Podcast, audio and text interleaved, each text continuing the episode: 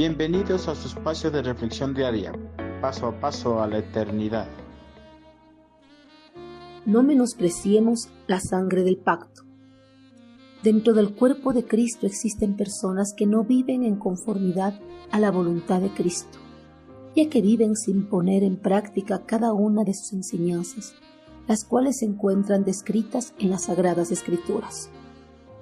Al no poner en práctica las enseñanzas de Jesús, estas personas desobedecen la voluntad de su Señor y menosprecian el pacto que realizaron con Cristo al aceptarlo como su Señor y Salvador.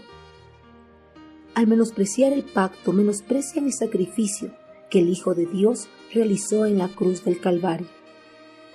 Desobedecer la voluntad de Cristo tiene consecuencias terribles en la vida del creyente y esto lo afirma el escritor de la epístola a los Hebreos.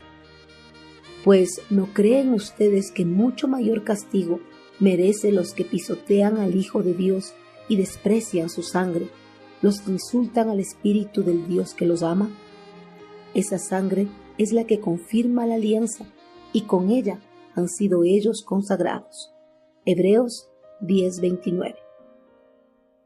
Los cristianos que a pesar de conocer la voluntad de Cristo Jesús para sus vidas y no las ponen en práctica, pisotean al Hijo de Dios y desprecian su sangre que fue derramada en el madero de su crucifixión.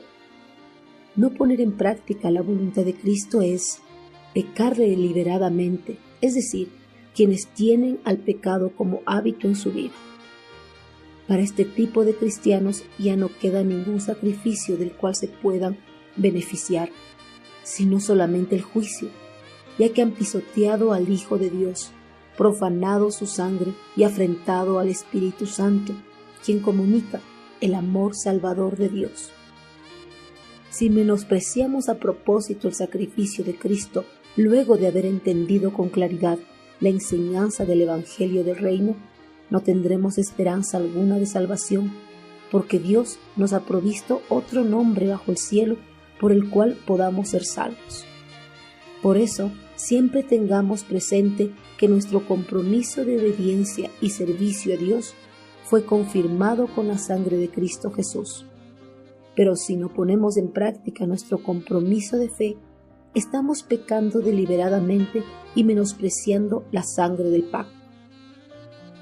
Para no ser partícipe de una condenación mayor en el final de los tiempos, dejemos de pecar deliberadamente y empecemos a poner en práctica cada una de las enseñanzas de nuestro amado Señor.